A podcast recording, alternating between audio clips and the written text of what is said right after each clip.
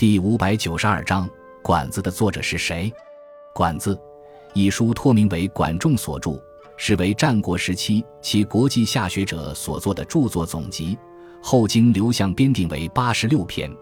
管子》今本仅存七十六篇，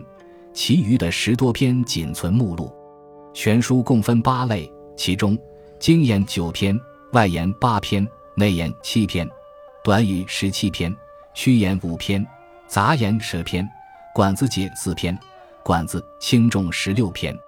全书内容庞杂，其思想融合了法、道、明等家的思想，内容则涉及天文、历数、雨地、农业和经济等方面的知识。书中最精华的部分是提出了以精气为万物本源的朴素唯物主义精气说，认为天地万物并不是神创造出来的，而是由精气相互结合产生的。书中还提出了顺天者有其功，逆天者有其凶的朴素的关于物质与意识关系的唯物主义观。管子中的朴素唯物主义观对后世产生了深远的影响，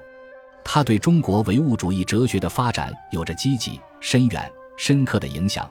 对后来荀子和韩非子的唯物主义思想，乃至王充、柳宗元等的唯物思想都有很大的影响。